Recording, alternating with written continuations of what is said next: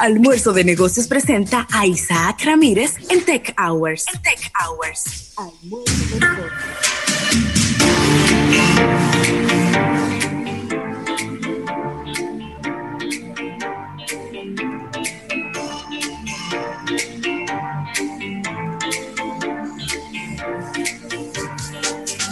Mira, Rafael, y mientras hacemos la conexión con nuestro compañero Isaac Ramírez, eh, tengo por aquí un, listado bien interesante. Eh, Apple hace como un, como un ranking a fin de año de cuáles son las aplicaciones más descargadas eh, y, y, como las cuáles fueron las mejores aplicaciones como por categoría. Interesante esto. Y, por aquí está este listado. también los juegos cuáles fueron los mejores, las mejores aplicaciones y los mejores juegos. Son los ganadores del 2020 App Store Best Award. Yo no sabía que ellos hacían eso, ¿no? Sí, que me perdone Apple, pero no lo sabía, pero ya lo sé. Eh, ellos están haciendo esta lista, ¿no? Eh, mejores aplicaciones del 2020. Ellos han aquí eh, nombrado, la mejor aplicación se llama Wake Out, que fue desarrollada por Andrés Canela. Eh, es una rápido y ligeros ejercicios que pueden ser hechos por cualquiera en la casa o en la oficina, o hasta en el salón de clases. Interesante. Zoom fue nombrada la mejor aplicación para el iPad durante el año 2020. Rafael, tienes el micrófono muteado. Eh, recordemos que Zoom está permitiéndole a la mayoría de los estudiantes de todo el mundo mantenerse informados, aprender en este momento. También Zoom fue la aplicación más la aplicación gratuita más descargada en el App Store en el año 2020. Y no me extraña para nada esta, esta nota. Eh, Disney Plus ganó la aplicación de Apple TV del año. Disney Plus. Disney Plus. Y mientras que Endel, que es una aplicación diseñada para ayudar a los usuarios a enfocarse, relajarse y dormir, fue nombrada la mejor aplicación para el Apple Watch. Eh, para las computadoras Mac, Fantastical, así se llama esta aplicación de Flexibits, fue escogida como la mejor aplicación del 2020 disponible en el App Store. Esta, aplicación es un, una alternativa de calendario para los usuarios de Mac OS y te trae eh, características avanzadas para manejar reuniones, eh, tareas y sincronizar entre diferentes plataformas. Ya en lo que respecta a juegos, eh, este año el Open World Game se llama Genshin Impact. Fue elegido como el mejor juego para iPhone Mientras que para iPad y Apple fue elegido el Legends of Runeterra. Eh, hay otros, otros juegos aquí que se llama Disco elegido el juego del año para Mac. Y eh, Dandara Trials of Fear fue elegido el, el juego del año para Apple TV. Yo no, yo de verdad que no. Yo no sabía que, eso, que eso era así. Que ellos hacían una, una, como una premiación, como un ranking de cuáles son las aplicaciones más descargadas y demás. De verdad, que, de verdad que no lo sabía. No tenía ese detalle, qué bueno que lo tienen. Eh, Apple necesita eso, o sea, dar datos de qué está ocurriendo dentro de su dentro de su atmósfera, dentro de toda su, aplicación, y, son datos relevantes porque es un público duro, el de Apple, o sea, un público que, que, tú necesitas saber qué está haciendo con sus teléfonos, no solamente fotos, no solamente lo que tiene que ver con descargar algunas aplicaciones, cuáles compra, cuáles no. Y de verdad que es interesante esto. Mira, Ravelo, te, te, tengo tremendo dato aquí, ¿eh? Te tengo tremendo dato, ya que IDC está publicando este estudio de cómo, cómo transcurrió el mercado eh, en Latinoamérica durante el primer semestre del año. Si bien es cierto que vamos de despedida, ellos están presentando eh, la magnitud de lo ocurrido en todos estos cambios en América Latina y el Caribe, donde en toda la, región, Ravelo, cayó un 23% el total de smartphone en, déjame ver, en el primer semestre cayó en la región un 23%. Además, los, los, los embarques de teléfonos inteligentes 3G cayeron un 50% y, el, y un 21% los de 4G, según nos dice IDC en este informe. Eh, aun cuando el mercado en general disminuyó su crecimiento, al parecer muchos usuarios ya se dieron cuenta eh, de las ventajas que representa contar con un equipo 4G en comparación a 3G. Eh, y gracias a esto, las ventas de equipos 3G han disminuido en un 50%. Gracias al comportamiento de los consumidores, Mediatek creció un 48% durante el, el, primer semestre del año 2020 en comparación a este periodo y los embarques en 3G se redujeron en un 77% en contraparte a los 4G que aumentaron en un 93%. Así que los usuarios están cada vez más conscientes de, de los smartphones 4G y para quienes no lo saben, muchas personas todavía en Latinoamérica usan la tecnología 3G en, sus, en sus teléfonos inteligentes. Y, y gracias a este comportamiento del usuario, Mediatek pudo registrar un, amplio crecimiento en todo, en todo este primer semestre, Muy bien.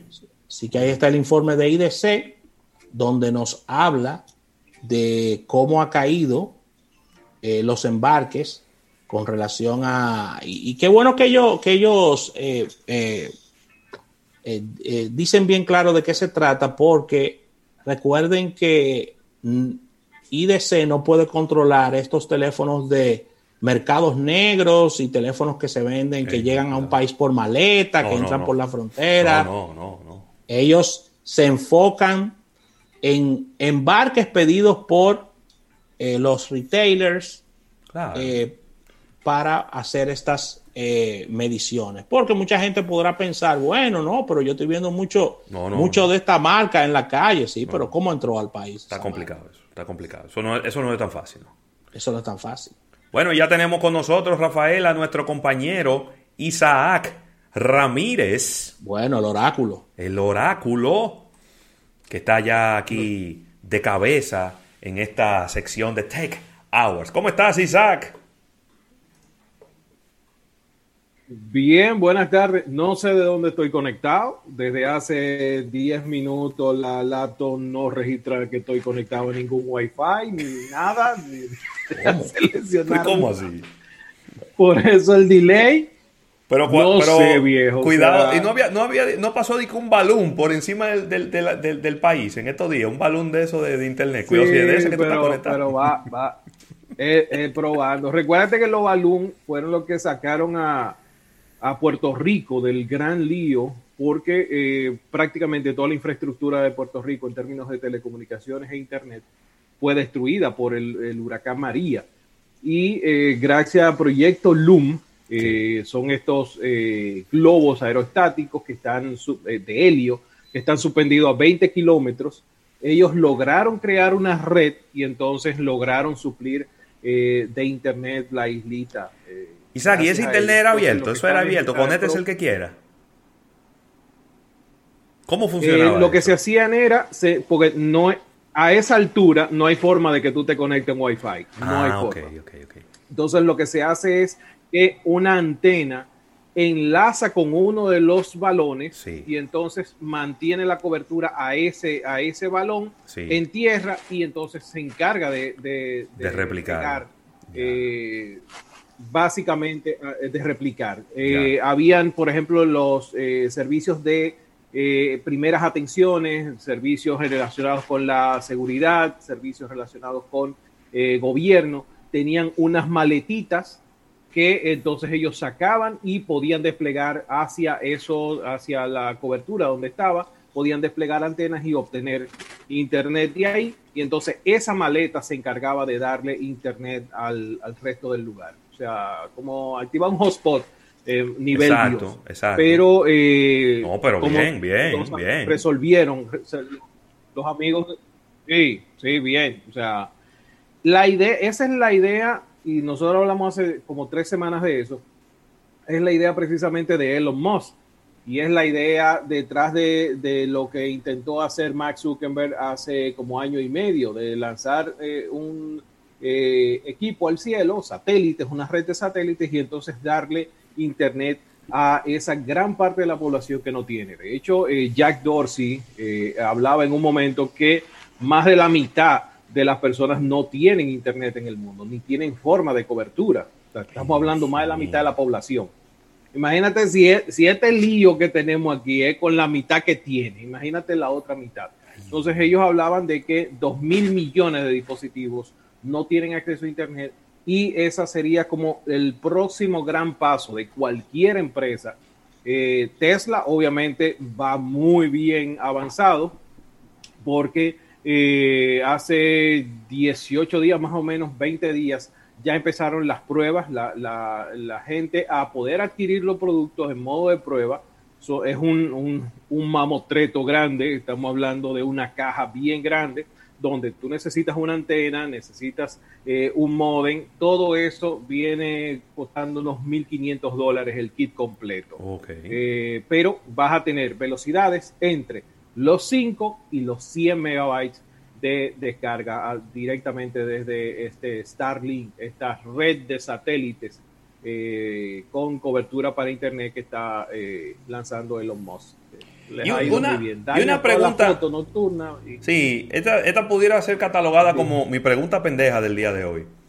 Eh, ah, siempre, siempre se ha dicho que las tecnologías de conexión de 3G, de 4G, las antenas que se colocan para uno poder conectarse en la red celular y que de ahí mismo le dan internet a uno, generan una, un, campo electromagnético que pudiera ser en algunos casos y en algunas personas eh, dañino para su salud. Estas cosas satelitales tienen mm, eh, las mismas características porque yo no me quiero imaginar la potencia que debe tener un aparato para desde tu casa conectarse a un satélite. Es decir, no sé, estoy haciendo una pregunta con toda la ignorancia que tengo en el tema. ¿Es igual, es diferente? ¿Genera mucha radiación, genera poca o, nada? ¿O ninguna de las anteriores? Eh, eh, mira, ninguna de las anteriores es completamente diferente. Son dos tecnologías muy, muy diferentes. Y de hecho, si tú tienes un plato en tu casa, eh, ya sea para Claro TV, para Altis TV, es, el, es la misma modalidad. necesitas un plato que va a captar la señal y entonces eso sale a un cable. Eso no te genera ninguna radiación en el cuerpo y el plato está fuera de, o lejos de, de, donde tú estás y no hay ningún inconveniente. A diferencia de que las antenas que necesitan irradiar más para poder atravesar paredes, zonas raras, matas, poder sobrevivir a lluvia. O sea, la, antena que está colocada en un poste, la antena que va, que está mirando constantemente mi celular, necesita irradiar más potencia que esa señal que está en el cielo y que la antena ya sabe a dónde apuntar porque ese satélite está ahí, ese satélite no se va a mover. Y eh, eh, en comparación con lo que nosotros vamos a tener aquí abajo. Ah, bueno, nítido. No, concha. qué bien, qué bueno, qué bueno. Isaac, miren, eh, eh, estábamos hablando aquí ahorita, hace unos minutitos, de que ahora Gartner reconfirma el que Apple está en el cuarto lugar de los vendedores de oh, smartphones eh, y que Xiaomi le rebasó por la derecha y eh, tiene un 1% de participación de mercado más, unos 3 millones y tanto de teléfonos más vendidos en este trimestre. Sí, eh, los numeritos que siempre esperamos. En mi caso, yo siempre espero a Garmin porque hace un, estudio un poco más, más profundo respecto a los equipos que realmente se venden. Esas son las unidades que se venden. Hay unos, unos eh, ah, ¿cómo se dice? Hay unos estudios que ven solamente las unidades que se envían. Por lo tanto, puede que muchas de esas unidades estén realmente en una tienda parada, en un almacén. Entonces, en el caso de, de Garnet, él ve las unidades vendidas a los eh, usuarios finales y eso es lo importante. En el caso de lo que está presentando ellos, estamos hablando de que Samsung estuvo vendiendo 8,8 millones eh, durante el último trimestre. 80,8. Eso es casi el doble de, perdón, 80,8, 80,8. Eh, lo que representa casi el doble de los 40,6 que estuvo vendiendo Apple. Eh, obviamente Apple está atribuyendo a eh, retrasos en el anuncio que hicieron de sus teléfonos, eh, que situaciones relacionadas con Foxconn, o sea, una cantidad de, excusas bien, bien grandes. Y esta mañana me ponía alguien en, Instagram y Apple no va a decir qué es el precio de sus teléfonos. O sea, no lo van a decir, ¿no? Ellos no se, no se quieren sincerizar pero en, términos de cómo está el, los, ah, los top 5 smartphone sales eh, en, 2000, ya cerrando 2020, Samsung eh, domina con el 22% del mercado, Huawei tiene el 14% del mercado, Xiaomi tiene el 12% del mercado, Apple 11.1, Oppo 8.2 y los otros tienen el restante 32% del mercado. Eh, el rendimiento que ha tenido Xiaomi. Eh, señores, yo se lo dije hace como tres años. a mirar Xiaomi. Oye, vamos a mirar Xiaomi, vamos a mirar Oppo, porque están haciendo las cosas muy bien. Yo espero que no se Bueno, pero están viendo haciendo las cosas. Una bocinita de 50 dólares que compite con Alexa y con todas esas, que mira, nada que envidiarle, ¿eh?